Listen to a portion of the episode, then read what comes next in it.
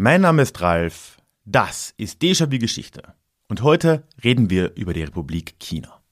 Also über die echte Republik China.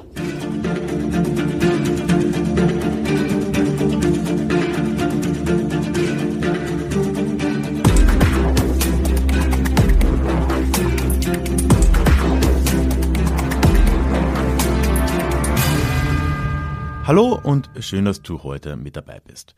Mein Name ist Ralf, ich bin Historiker und Déjà-vu ist für alle da, die sich mit Geschichte beschäftigen wollen, um die Welt von heute zu verstehen. Heute wird es um ein erschreckend aktuelles Thema gehen, um Taiwan, um einen angriffslustigen chinesischen Schurkenstaat und darum, wie es so kam, wie es eben heute ist. Und bleib auch heute dran, denn am Schluss dieser Folge gibt es auch heute wieder einen Deja Klugschiss, wo ich eine Frage zu diesem Thema für dich, für euch mitgebracht habe. So, und damit starten wir rein in die heutige Episode. China ist eines der Gründungsmitglieder der 1945 entstandenen Vereinten Nationen. Und nicht nur das, das Land ist auch eines der fünf ständigen Mitglieder im UNO-Sicherheitsrat. Neben den USA, Großbritannien, Frankreich und Russland. Aber dieses 1945 beigetretene China war jetzt nicht die chinesische Volksrepublik von heute, sondern es war der 1912 entstandene Nachfolgestaat zum Kaiserreich China, nämlich die Republik China. Und erst vier Jahre später hat diese Republik dann im chinesischen Bürgerkrieg gegen die Kommunisten unter Mao Zedong verloren und musste sich dann auf die Insel Taiwan zurückziehen. Aber bis 1971 blieb das Regime in Taipei das offizielle China. Die Republik China im Gegensatz zur neuen Volksrepublik auf dem Festland. Und damit saß auch Taiwan bis 1971 im UNO-Sicherheitsrat. Erst dann erkannten die meisten Teile der Weltgemeinschaft die chinesische Volksrepublik dann an und brachen infolge ihrer diplomatischen Kontakte zu Taiwan ab. Das Ganze auf Grundlage der sogenannten Ein-China-Politik und damit direkt auf Druck Pekings. Die Ein-China-Politik besagt nämlich, dass eine Anerkennung oder auch nur die Aufrechterhaltung diplomatischer Kontakte zu Taiwan bedeutet, dass ein Handel und ein offizieller Kontakt zur Volksrepublik China nicht möglich ist.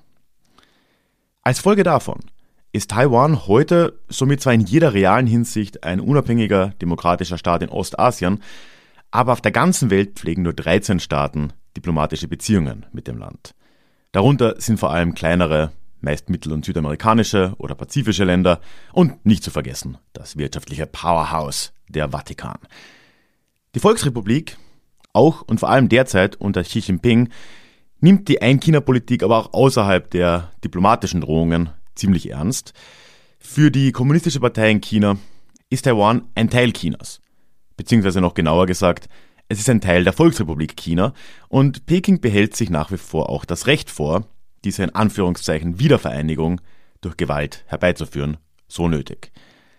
Und ich glaube, ich muss es jetzt nicht groß erwähnen, ne?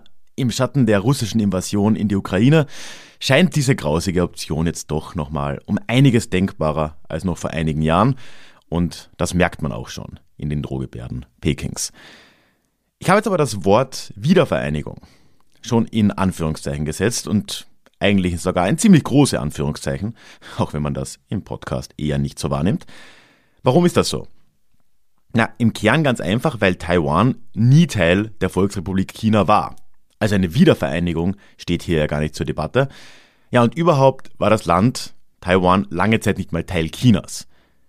Die ursprüngliche Bevölkerung Taiwans litt stattdessen seit Jahrhunderten unter Kolonialismus durch europäische, japanische, aber auch chinesische Herrscher. Und all das scheint mir zumindest in Europa doch viel zu unbekannt zu sein. Also werfen wir heute doch mal einen Blick in diese Geschichte Taiwans, nicht nur seit 1949, sondern auch schon viel früher. One size fits all seemed like a good idea for clothes. Nice dress. Uh, it's a it's a t-shirt. Until you tried it on. Same goes for your healthcare. That's why United Healthcare offers a variety of flexible, budget-friendly coverage for medical, vision, dental, and more. So whether you're between jobs, coming off a parent's plan, or even missed open enrollment, you can find the plan that fits you best. Find out more about United Healthcare coverage at uh1.com. That's uh1.com. Wenn wir da ganz früh anfangen wollen, und ich verspreche, das machen wir jetzt nur ganz kurz, dann erfolgte die Besiedlung Taiwans erstmal vor dem Ende der letzten Eiszeit. Irgendwann, da war nämlich die Insel noch keine Insel. Aber das bedeutet, als dann im dritten Jahrhundert vor Christus das erste vereinigte chinesische Kaiserreich am Festland entstanden ist, da war Taiwan natürlich schon eine Insel und hatte mit diesem Kaiserreich erstmal überhaupt nichts zu tun. Ne? Am Festland entstand die Idee einer Han-chinesischen Volksgruppe und auf Taiwan haben zu der Zeit Austronesier und Austronesierinnen gelebt. Hier übrigens ein Fun Fact. Genau diese AustronesierInnen, die da in Taiwan gelebt haben, sind der aktuellen Forschung zufolge wahrscheinlich der Ursprung aller austronesischen und polynesischen Sprachen und Völker im Pazifikraum, in, bis rüber nach Hawaii, nach Neuseeland und sogar im Westen bis nach Madagaskar. All diese Migration scheint indirekt oder direkt auf Taiwan zurückzugehen. Aber nun, wir sehen hier erstmal keine direkte Verbindung zwischen dem Kaiserreich in China und dem, was da auf Taiwan passiert ist. Man kann natürlich auch vor 2000 Jahren schon davon ausgehen, dass es da gewisse Handels- und auch politische Kontakte wohl gegeben hat.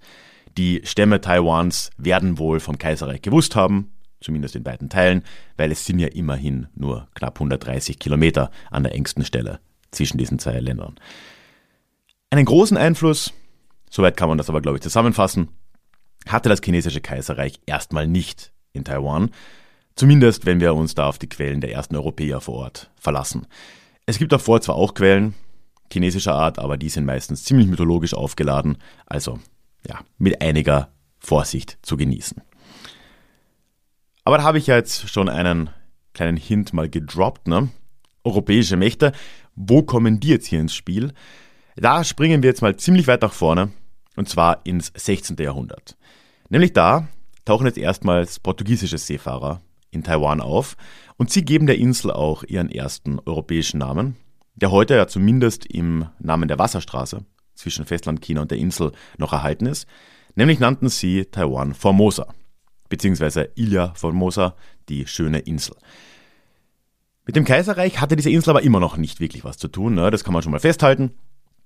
Sonst wären die europäischen Kolonialmächte wohl kaum auf die Idee gekommen, sich dieses Formosa jetzt einfach unter den Nagel zu reißen weil mit China hat man damals eher nicht so verfahren. Ne? Mit den zersplitterten Stämmen auf der Insel dagegen, ja, die konnten sich wohl nicht wirklich wehren, war die Meinung, und so geschah es dann auch. Es waren aber nicht die Portugiesen, sondern im frühen 17. Jahrhundert dann die Niederlande, die als erste aus dieser Idee der Kolonisierung Taiwans eine Realität machten und sich da vor allem im Süden der Insel erstmal festsetzten. Generell muss man sich Taiwan so vorstellen, da ist ja eine recht langgestreckte Insel, also Nord-Süd ist sie weiter als Ost-West. Und der östliche Teil der Insel ist sehr gebirgig, relativ dünn besiedelt. Das heißt, die meisten, auch heute noch, großen Städte sind entlang der gesamten Westküste, ne? also in Richtung Festland China rüber. Die Niederlande setzen sich da im Süden dieses Streifens fest. Kurz danach versuchen es spanische Kolonisatoren im Norden, aber im Endeffekt kann man sagen, die Niederländer setzen sich jetzt hier durch und das gesamte 17. Jahrhundert über bleiben die Niederlande da die bestimmende europäische Macht auf Taiwan. Und diese Anwesenheit, die hat schon auch ihre Spuren im Land hinterlassen und in der Bevölkerung. Erstmal kommt mit den Niederländern auch eine erste größere Welle der Christianisierung ins Land, die auch verfangen hat. Also etwas später waren dann tatsächlich relativ viele Menschen in den verschiedenen Stämmen auf Taiwan auch Christen und Christinnen. Außerdem und das ist jetzt wirklich recht klassisch Kolonialismus, wollten die niederländischen Vertreter vor Ort auch Ansprechpartner unter den Stämmen haben und sie haben jetzt kurzerhand das Amt eines mehr oder weniger Häuptlings in diesen Gruppen erschaffen, die es so vorher nicht gegeben hat, einfach, dass man mit jemandem reden konnte. Und das war ja auch in den USA zum Beispiel unter den Native Americans nicht ganz anders. Aber in dieser Zeit der niederländischen Herrschaft im 17. Jahrhundert, da geschah noch etwas, Nämlich beginnt jetzt auch eine verstärkte Zuwanderung aus China. Das hatte erstmal wirtschaftliche Gründe, war auch teils im Interesse der niederländischen Herren, dass da Leute mit ja, gewissen Fähigkeiten und ja, einfach Arbeiter und Arbeiterinnen da auch von China aus kamen. Es beschleunigt sich dieser Prozess dann aber ziemlich deutlich in der zweiten Hälfte des 17. Jahrhunderts. Da floh jetzt nämlich eine gesamte Armee der Ming-Dynastie samt ihrer Angehörigen, also du, du musst dir vorstellen, das waren, soweit wir das sagen können, wohl über 30.000 Soldaten allein, plus dann nochmal Angehörige, die flohen jetzt auf die Insel Taiwan, weil auf dem Festland die Ming-Dynastie gerade im Begriff war unterzugehen und von der Manchu- oder Qing-Dynastie abgelöst wurde.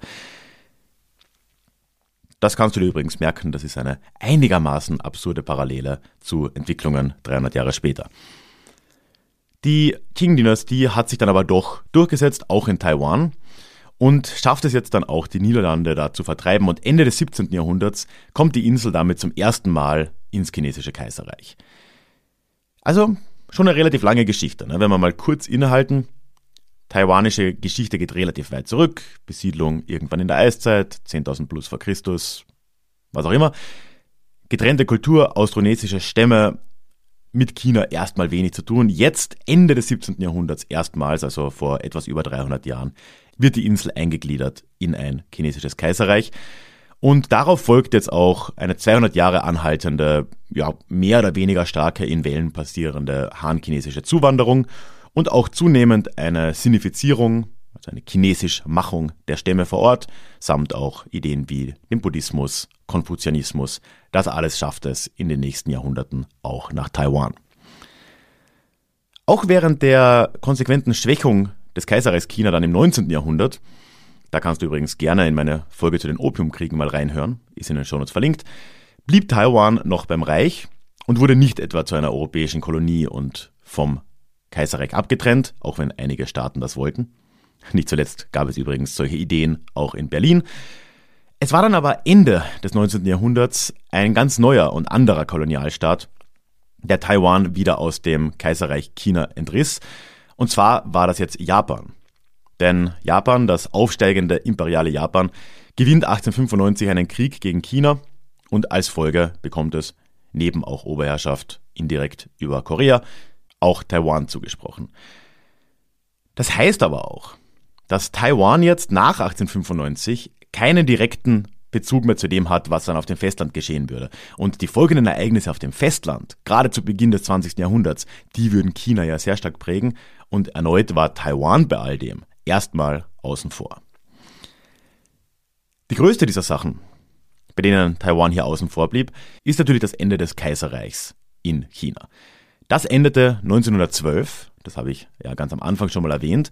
Nach über 2000 Jahren bestätigter Geschichte, zumindest, als Kaiserreich, geht dieses chinesische Kaiserreich und die Qing-Dynastie nun unter und die Republik China wird ausgerufen. Es kommt danach dann zwar die gesamte Zwischenkriegszeit, also in unserer Zählung, ne, die europäische Zwischenkriegszeit, auch noch zu Bürgerkriegen. Aber doch blieb die chinesische Republik in irgendeiner Form dann bestehen und wurde ab den späten 20er Jahren dann mehr oder weniger stabil auch durch die nationalistische Partei Kuomintang kontrolliert. In den 30er Jahren beginnt dann aber wieder mal ein Krieg mit dem imperialistischen Japan, also zwischen der Republik China und Japan. Und der geht dann später ja in den noch größeren Zweiten Weltkrieg über. Und jetzt erklärt die Republik unter Chiang Kai-shek die Rückeroberung vom Feind Japan zu einem ihrer Kriegsziele. Also jetzt kommt Taiwan hier wieder ins Spiel. Und da haben wir aber auch wieder dieses Wort, ne? Rückeroberung. Auch damals, auch als Chiang Kai-shek darüber gesprochen hat, war eine Rückeroberung eigentlich der falsche Begriff, weil wie gerade gesehen, war Taiwan ja nie Teil der Republik China. Es war nur Teil des Kaiserreichs China und das auch nur bis 1895. Aber egal, ne?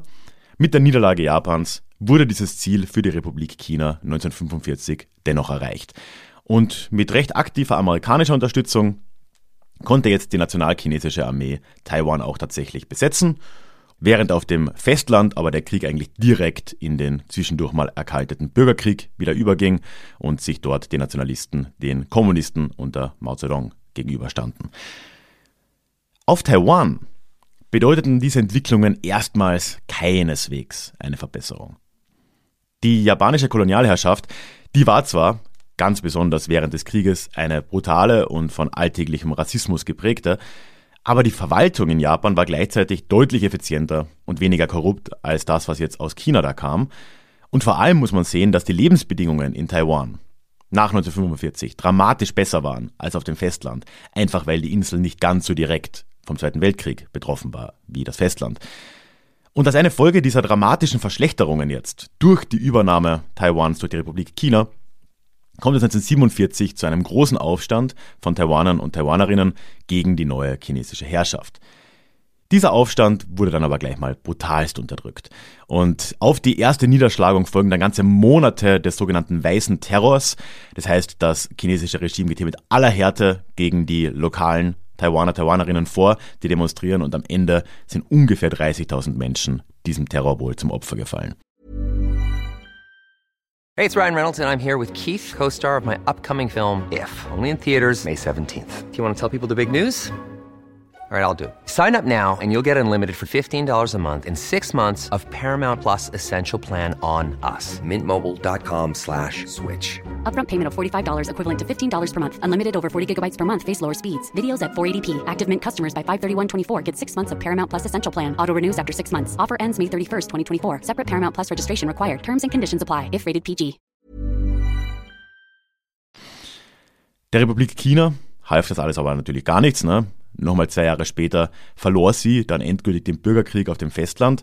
Und Chiang Kai-shek floh, und hier haben wir jetzt die Parallele zur Ming-Zeit, ne, mit Hunderttausenden seiner Truppen und insgesamt wohl über einer Million Menschen nach Taiwan. Das war nämlich einer der letzten Orte, an dem die Herrschaft seiner Republik noch einigermaßen intakt war.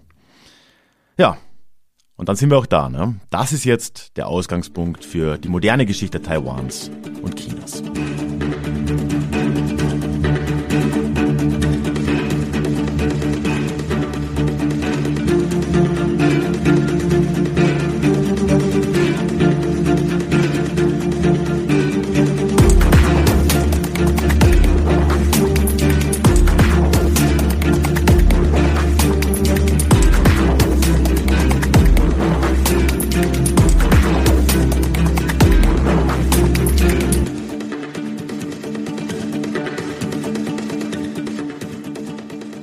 Auf dem Festland konsolidiert sich jetzt langsam das kommunistische Regime der Volksrepublik und das alte Regime der Republik China blieb währenddessen auf Taiwan bestehen und wandelte sich ebenfalls in eine autoritär regierte, pro-westliche und marktwirtschaftliche Diktatur.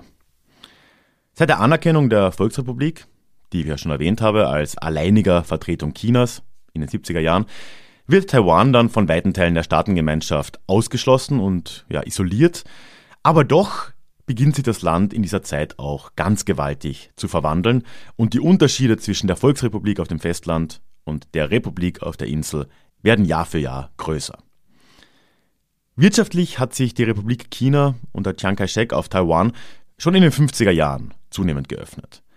Quasi von Anfang an, wie schon gesagt, waren die Lebensbedingungen in Taiwan besser als die auf dem Festland, eben auch wegen der geringeren Kriegsfolgen und Zerstörungen. Die Produktion auf Taiwan sowohl im landwirtschaftlichen wie auch im noch jungen industriellen Bereich nimmt in den 50ern und 60ern beständig zu.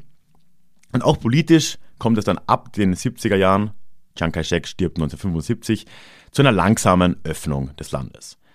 Es dauert dann zwar, es war wirklich ein eher langsamer Prozess, aber 1987 dann endet in Taiwan der militärische Ausnahmezustand. Der war seit Beginn des Regimes auf der Insel in Kraft gewesen. Und dann kurz darauf, 1992, gibt es schließlich erstmals freie Parlamentswahlen in Taiwan. Die haben jetzt auch nicht über Nacht eine komplette Veränderung gebracht. Diese ersten Wahlen wurden nach wie vor von der Kuomintang gewonnen, also der alten nationalistischen Partei. Aber doch, nur acht Jahre später, im Jahr 2000, wird dann erstmals ein Präsident der oppositionellen Demokratischen Fortschrittspartei gewählt. Und die sind ja übrigens auch aktuell mit äh, Präsidentin Tsai Ing-wen wieder an der Macht. Und auf diesen wirklich einigermaßen irren demokratischen Erfolg innerhalb der letzten 30 Jahre darf man, finde ich, ruhig nochmal hinweisen. Ne? Weil Taiwan ist jetzt nicht nur ein leichtes Gegenstück zu China, ne? so ein ehemals autoritärer, jetzt irgendwie demokratischer Staat. Nein, nein, Taiwan gilt als demokratischster Staat in ganz Asien, wenn man dem Democracy Index da glauben kann, in der 2022er Ausgabe. Taiwan ist auf der ganzen Welt sogar auf Platz 10 der demokratischst regierten Staaten liegt damit in Asien etwa vor Japan oder Südkorea. Und nur so zum Vergleich, ne? die Schweiz, allgemein gesehen ja einer der wohl demokratischsten Staaten der Welt, ist nur relativ knapp vor Taiwan, auf Platz 7. Taiwan, wie gesagt, folgt auf Platz 10. Deutschland liegt schon hinter Taiwan, auf Platz 14 und Österreich dann, que surprise, nochmal weiter hinten auf Platz 20. Aber auch wirtschaftlich ist Taiwan seit den 80er Jahren spätestens ein wirklich globales Powerhouse geworden.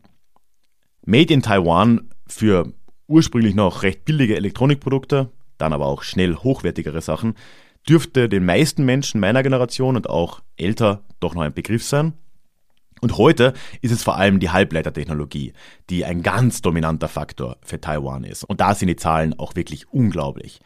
Du musst dir vorstellen, ganze 90 Prozent der globalen Hochleistungscomputerchips, also jetzt der wirklich neuesten Generation von Computerchips, werden in Taiwan hergestellt. 90 Prozent. Und das macht das Land zu einem wirklich ganz grundlegenden Pfeiler der Weltwirtschaft, wenn wir uns anschauen, wie wichtig Computerchips sind. Es wird oftmals gesagt, das ist das Öl des 21. Jahrhunderts. Kann man davon halten, was man will, aber auf jeden Fall ist Taiwan hier wirklich im Zentrum der Weltwirtschaft.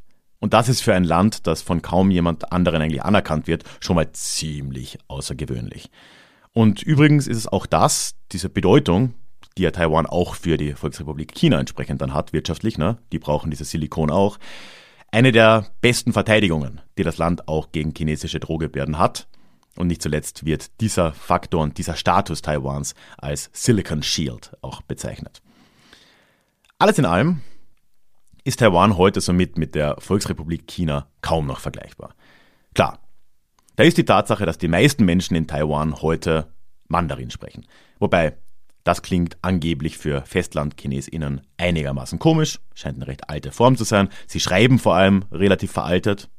Ich spreche kein Mandarin und schreibe es auch nicht, aber so liest man. Nur noch 2% der Bevölkerung spricht heute übrigens eine der alten indigenen austronesischen Sprachen, was eine oft übersehene Tragik dieser ganzen Entwicklung ist. Aber wenn wir jetzt mal diese sprachliche Gemeinsamkeit zwischen Taiwan und China ausklammern und die kulturelle Verbundenheit, die es natürlich auch noch gibt, dann sind die Unterschiede schon an fast allen Fronten extrem deutlich. Wie gezeigt, das politische System und auch die gesellschaftliche Stimmung könnten eigentlich kaum unterschiedlicher sein. Und seit den 80er Jahren ändert sich auch beständig die Selbstidentifikation von TaiwanerInnen. Sie haben sich traditionell, die ältere Generation tut das teilweise immer noch, als ChinesInnen verstanden. Heute aber, und vor allem unter der jungen Bevölkerung, definieren sich die allermeisten ausschließlich als Taiwaner oder TaiwanerInnen. Und es gibt dazwischen auch irgendwie in der generationellen Abfolge Leute, die sich sowohl als chinesisch als auch taiwanesisch sehen. Aber der Trend ist ganz klar weg vom Chinesischen und es gibt auch keinerlei, nicht mal in der Nähe einer Mehrheit für eine Vereinigung mit Festland China.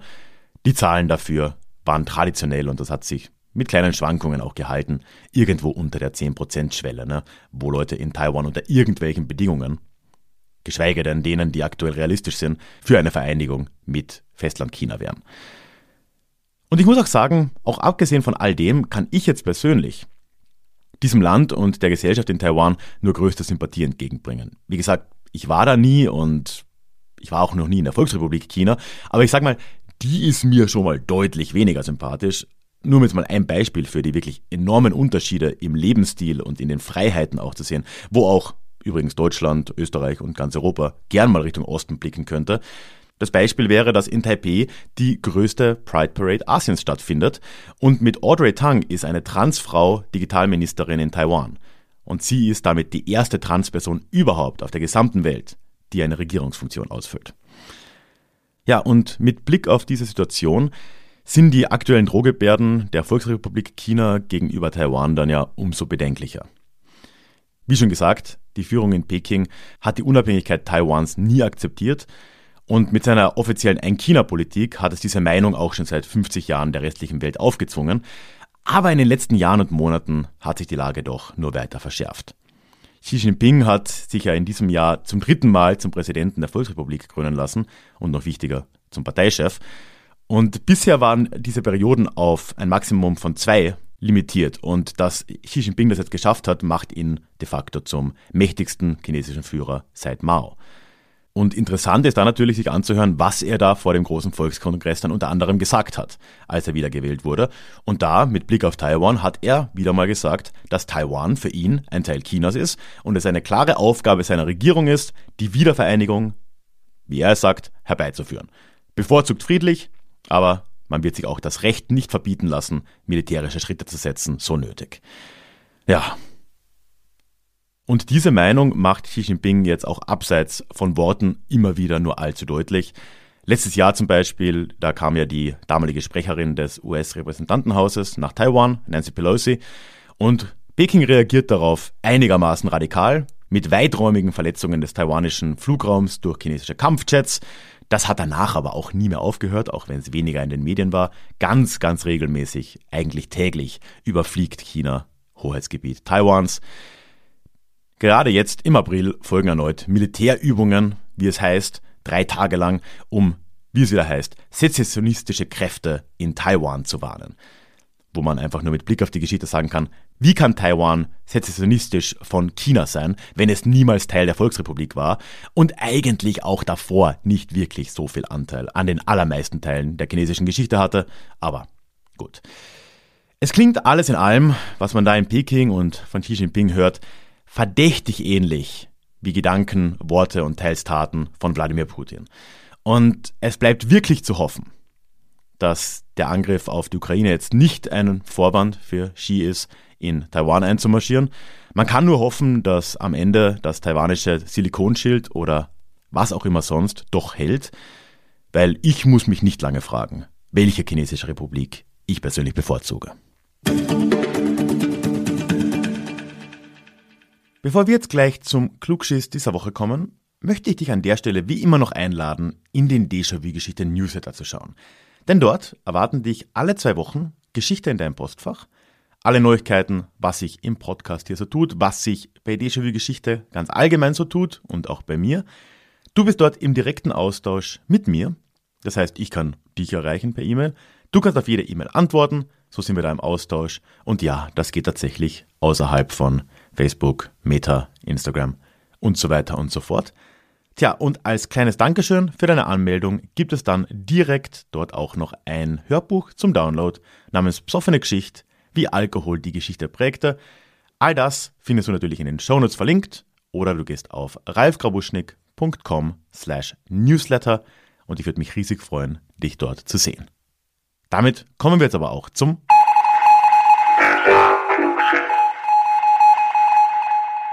In der letzten Folge habe ich ja mit Martin über Deutschbalten geredet und wie ja, deutsch-baltische Communities eben im Baltikum überhaupt entstanden sind und wie sie dann auch zurückgesiedelt wurden ins heutige Deutschland. Und da habe ich am Schluss mal gefragt, wie denn euer Bezug zu diesen deutsch-baltischen Communities ist. Ob ihr da jemals davon gehört habt oder mit Leuten im Kontakt wart, die ja, in ihrer Familie ihre Geschichte da ins Baltikum zurückverfolgen können oder das tun. Und tatsächlich hatte ich ja schon irgendwo das Gefühl, dass dieses ganze Thema und auch diese Communities im heutigen Deutschland deutlich weniger präsent sind als andere ehemalige deutsche Ostgebiete, ne? also Schlesien vor allem. Ne? Irgendwie hat fast jeder und jede hat in der Familie irgendwie schlesische Vorfahren, kommt mir vor. Je weiter im Norden man ist in Deutschland, desto eher. Und ich habe schon geahnt, dass das bei den Balten, Baltinnen wohl anders sein könnte. Und da haben mir die Rückmeldungen recht gegeben. Ich habe zwar von einigen von euch Antworten bekommen, vielen Dank, aber wirklich Bezug zu deutsch-baltischen Familien, Menschen, Communities war dann nirgends da.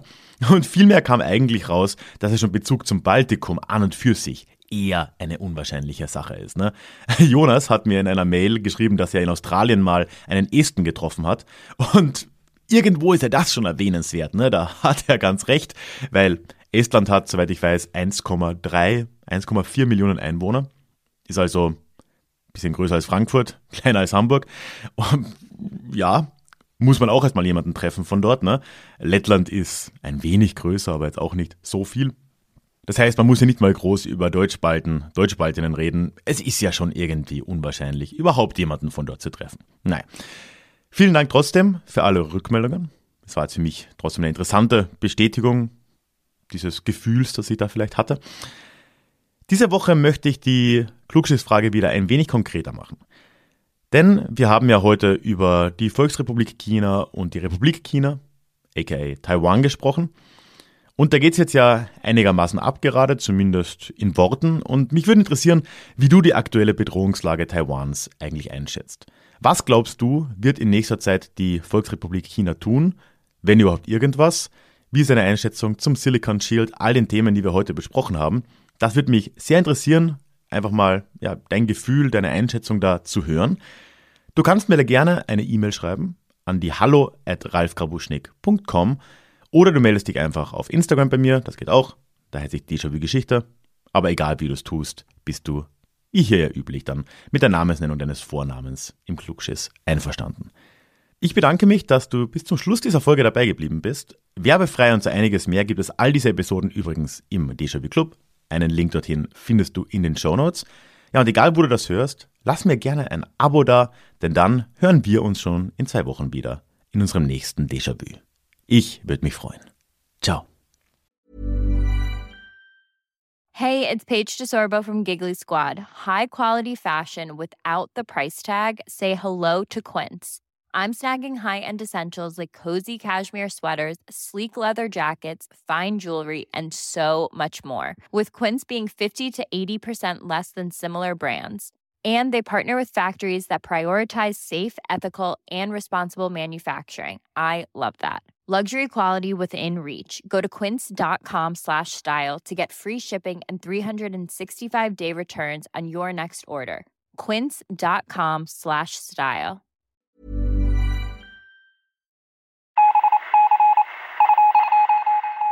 Möchtest du dich noch mehr mit Geschichte beschäftigen? Dann werde doch Teil der Community und hol dir deine persönliche Dosis Geschichte regelmäßig ins Postfach. Mit dem Déjà-vu Geschichte Newsletter. Dort erwarten dich abwechslungsreiche Geschichte-Häppchen, zweimal im Monat direkt in dein E-Mail-Postfach, Austausch mit mir, ich kann dich erreichen, du kannst mir direkt antworten und ich melde mich auch garantiert wieder zurück. Und als Dankeschön das exklusive Hörbuch Psoffene Geschichte, wie Alkohol die Geschichte prägte direkt zum Download nach deiner Anmeldung. Alle weiteren Infos zum Newsletter findest du verlinkt in den Show Notes oder auf ralfgrabuschnick.com slash newsletter. Ich würde mich sehr freuen, dich dort begrüßen zu können.